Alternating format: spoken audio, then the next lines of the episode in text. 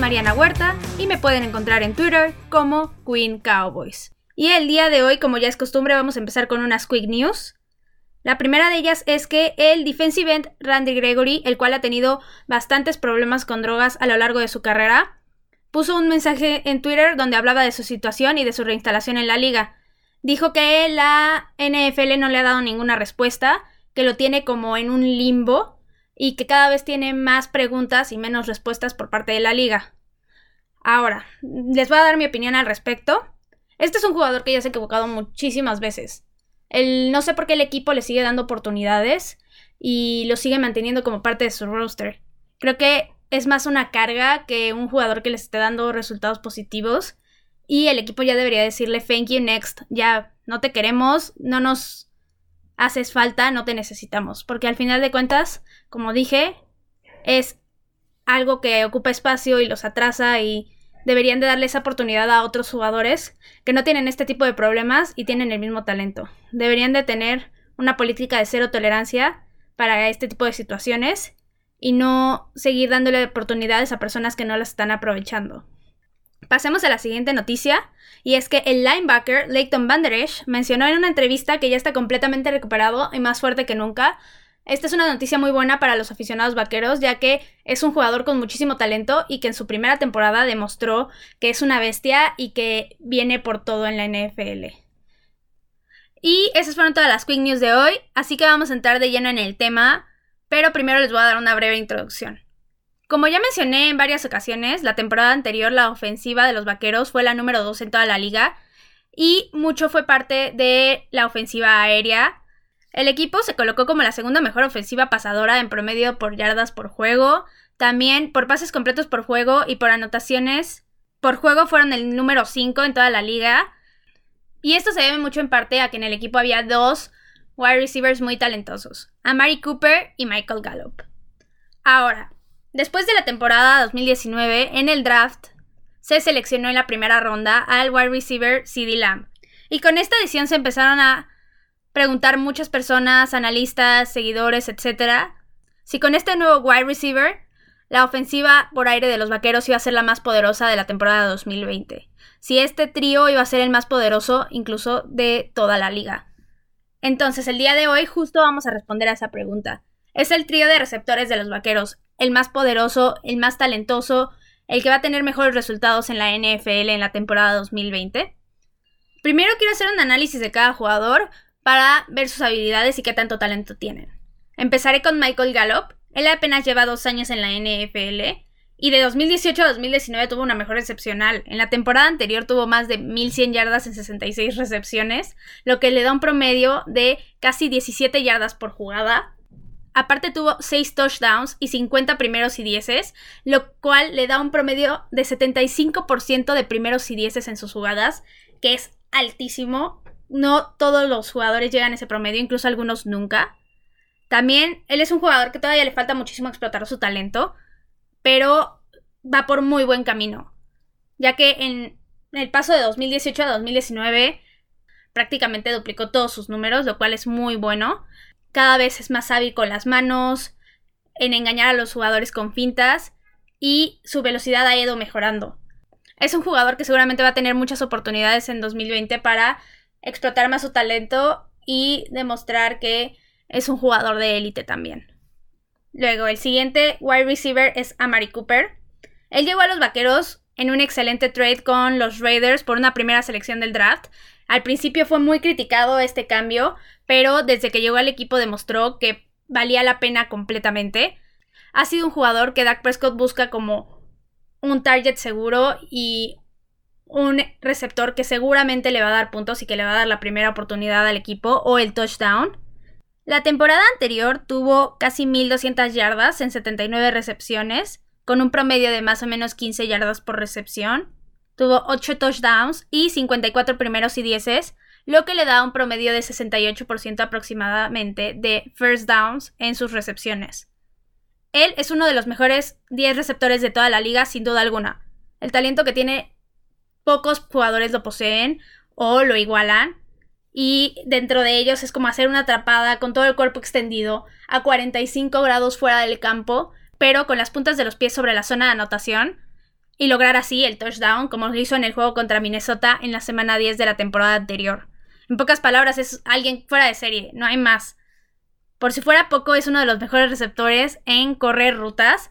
Logra zafarse del rival en menos de un segundo y lograr así una separación de más o menos un metro y medio, incluso de más. Y aparte de que tiene unas manos excelentes, una velocidad muy buena y es uno de los targets más seguros, como dije, para el equipo y para Dak Prescott. Y por último vamos a hablar del novato CD Lamb. Él es para muchos el novato wide receiver más talentoso de la clase 2020 que se presentó en el draft. Pero lo especial aquí es que esa clase es considerada como una de las más talentosas en wide receivers, y no es que la más talentosa que ha habido. Sus números en su último año de colegial fueron de más de 1.300 yardas en 62 recepciones, con un promedio de 21.4 yardas por recepción. Altísimo el promedio. También tuvo 15 touchdowns, incluyendo uno por tierra, lo que también es un número muy alto si nos fijamos en los touchdowns que tuvieron tanto a Mary Cooper como Michael Gallup en la temporada anterior. Este Sid Lamb es un atleta que tiene unas habilidades extraordinarias Logra quitarse las tacleadas como ningún otro. Tiene una agilidad con las piernas en campo abierto que es casi imposible que un defensivo secundario logre taclearlo y logre detenerlo. Es súper rápido también y tiene unas manos que en el lenguaje más coloquial posible cachan hasta con los ojos cerrados. Otra cosa que cabe mencionar es que Jerry Jones, el dueño del equipo, decidió otorgarle el número 88, el cual solamente han usado leyendas en el equipo lo cual pone una expectativa súper alta sobre su nombre y sobre su espalda. Como lo mencioné en el episodio anterior, yo le veo el potencial para ser Rocky del año. Si logra explotar sus habilidades, como lo ha hecho en los años del colegial, va a lograr muchísimas cosas en la NFL y va a poder sobresalir desde el minuto uno en que esté en la cancha. Ahora ya hablando como un conjunto, es evidente que los tres wide receivers tienen muchísimo talento de por sí, siendo dos la temporada anterior lograron tener cada uno mil yardas, es muy probable que siendo tres sean la peor amenaza para la defensiva secundaria del equipo que sea. Va a ser muy difícil que los cornerbacks, safeties y linebackers puedan cubrir a estos tres atletas al mismo tiempo. Ya que si en un momento descuidas a alguno de ellos, seguramente ya se te despegó y ya logró la separación que necesitaba para hacer la recepción. Y si tienes a alguien como CD Lamb, que se puede quitar las tacleadas súper fácilmente, va a ser muy difícil que lo puedas detener y seguramente se va a ir a la zona de anotación o va a tener muchísimas yardas después de la recepción. Justo esta semana, en una entrevista, Mary Cooper habló sobre la tripleta que armaba con sus compañeros y de cuáles iban a ser los objetivos para esta temporada 2020.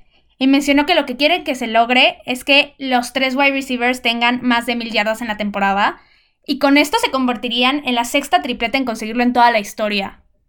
Es un objetivo difícil de conseguir, pero no dudo que lo logren considerando todo el talento que tienen y todo lo que ya les dije de sus números que tuvieron en temporadas anteriores.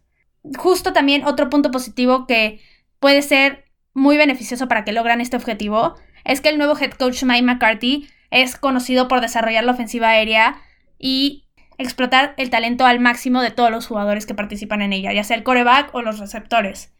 Entonces todos los factores que están alrededor, tanto el talento de los jugadores como la ofensiva, como el cocheo, están armando un grupo muy bueno para que puedan lograr sus objetivos y para que se luzcan los tres wide receivers sin duda alguna en la temporada. Ahora, la respuesta a la que queríamos llegar es, no es si son una tripleta buena de wide receivers, sino si son la mejor en toda la liga. Entonces vamos a comparar con otros equipos que también tienen muy buenos receptores.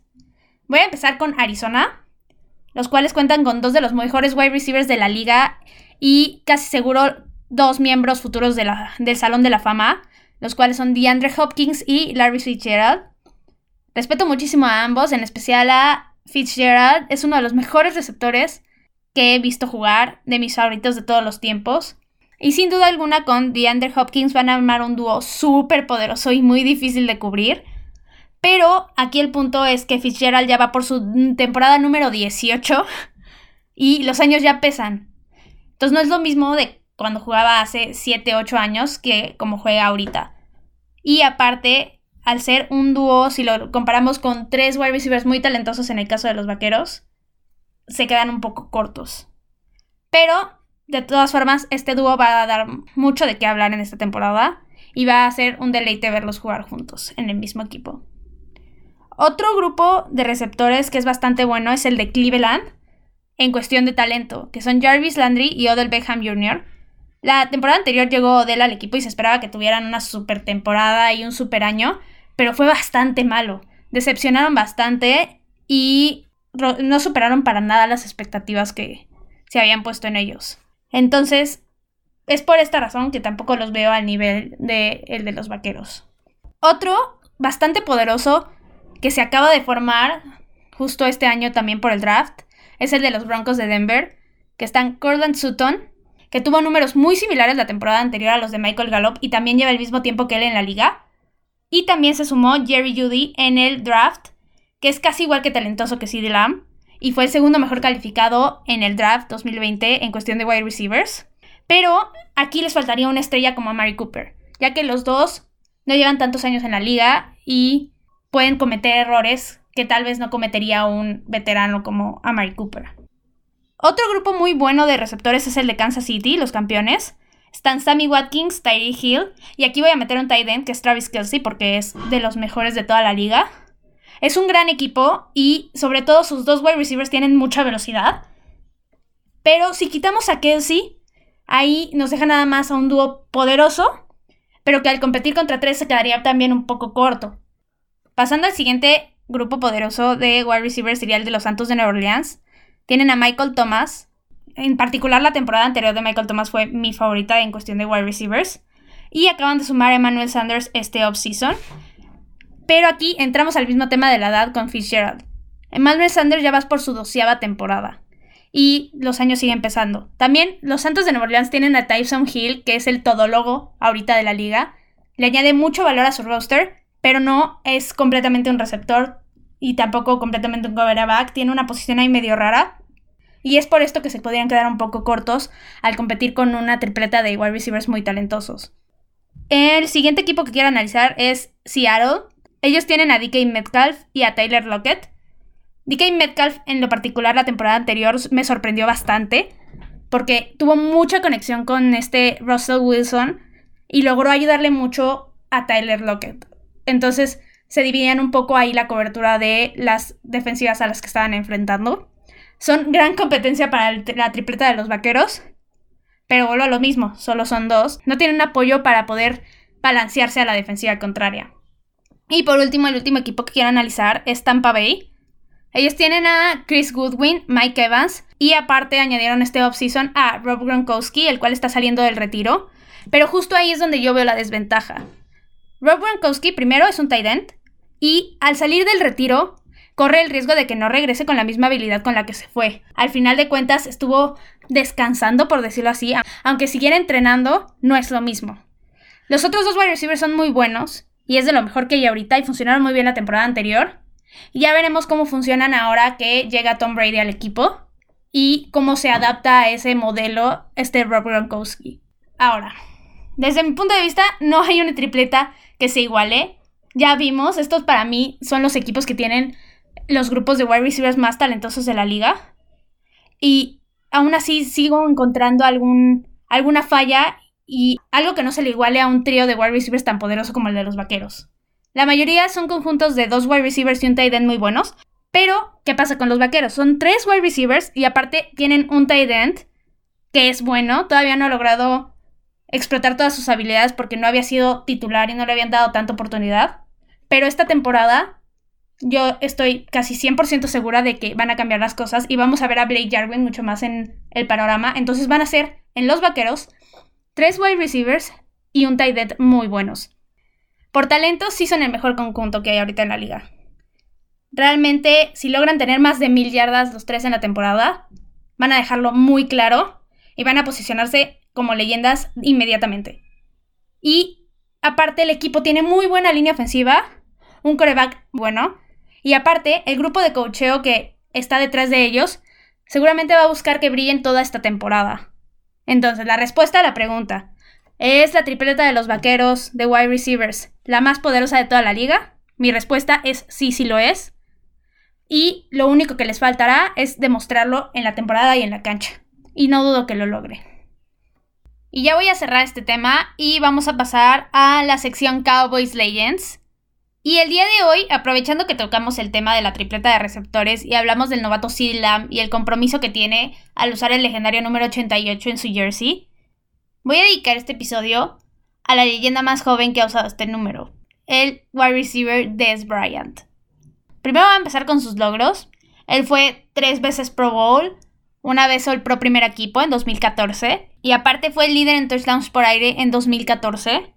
Sus récords que tiene en la franquicia son que tiene el mayor número de juegos con al menos dos touchdowns por aire en una sola temporada, con cuatro. Esto lo hizo dos veces en 2012 y en 2014. También tiene el mayor número de juegos con al menos dos touchdowns por aire en su carrera, con 15. Este lo tiene empatado con Bob Hayes. Y también tiene el mayor número de juegos consecutivos con touchdown por aire, con 7. En este está empatado con Terrell Owens, Bob Hayes y Frank Clark. Estuvo desde el 2010 en el equipo hasta el 2017, lo que da un total de 8 años. Él era un jugador épico de ver jugar. Nos regalaba recepciones muy espectaculares, muchas de ellas en doble cobertura. Mis favoritas en lo particular eran en las que anotaba en la esquina de la zona de anotación y se elevaba muchísimo en el aire para cachar los balones y que no había forma que el defensivo pudiera cubrirlo. Él tiene aptitudes físicas que definitivamente le daban una ventaja entre muchos otros que estaban en la NFL. Y era un receptor al que le podías confiar el balón en cualquier momento, ya sea en una tercera oportunidad o para anotar el touchdown definitivo del partido. Y no podemos hablar de Des Bryant sin mencionar la ronda divisional de playoffs en 2014, en la cual los vaqueros jugaron contra los Packers, y ocurrió la jugada polémica, la cual reformó toda una regla de la NFL acerca de recepciones. Primero, un poco de contexto, en ese entonces el equipo estaba lleno de puro talento, entre la ofensiva se encontraban Tony Romo, DeMarco Murray y Jason Witten, los cuales formaban junto con Des Bryant un cuarteto muy famoso, y era un equipo que podría haber llegado al Super Bowl y ganarlo sin duda alguna.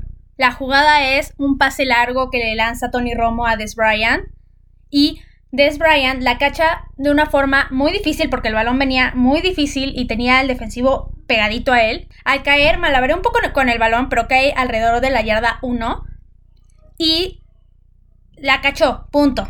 Y los referees le dan la recepción en el momento, pero en ese entonces, aquí viene lo chistoso, Mike McCarthy era el head coach de los Packers y desafió la jugada y como los referees no sé qué estaban pensando en ese entonces, se creyeron muy listos y dijeron, ay, no es recepción, no es recepción, y la marcaron como que no había sido una atrapada y van para atrás los vaqueros.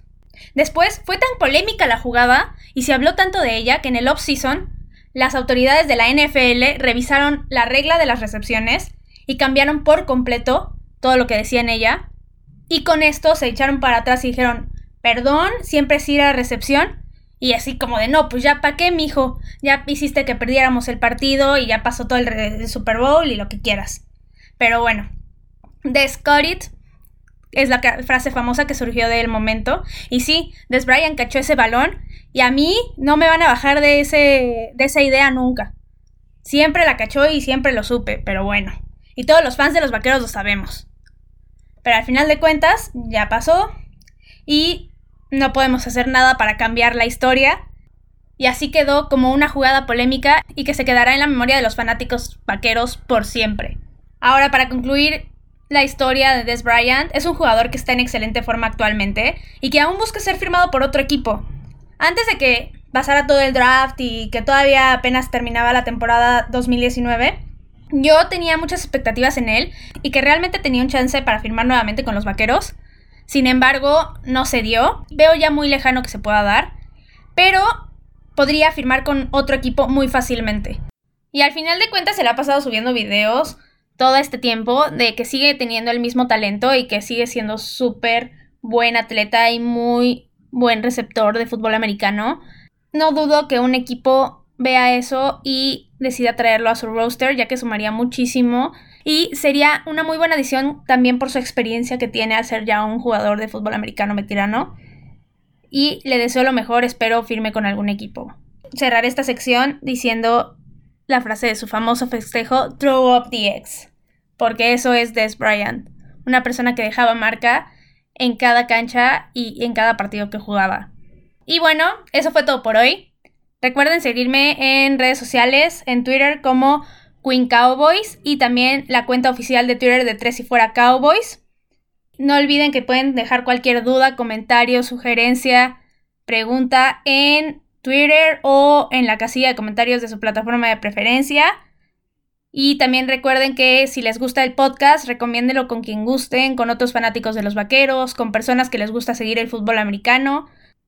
Y por último, que no se les olvide, descachó ese balón.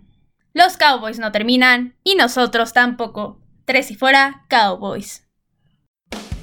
Hola, soy Rudy Jacinto, creador de Tres y Fuera. Si te gustó el programa de hoy, suscríbete a este y otros podcasts de la familia Tres y Fuera. Tres y Fuera NFL, Tres y Fuera Fútbol, Tres y Fuera de tu equipo favorito y claro, el canal de Tres y Fuera YouTube con videos todos los días. Porque si tu equipo existe, Tres y Fuera lo cubre.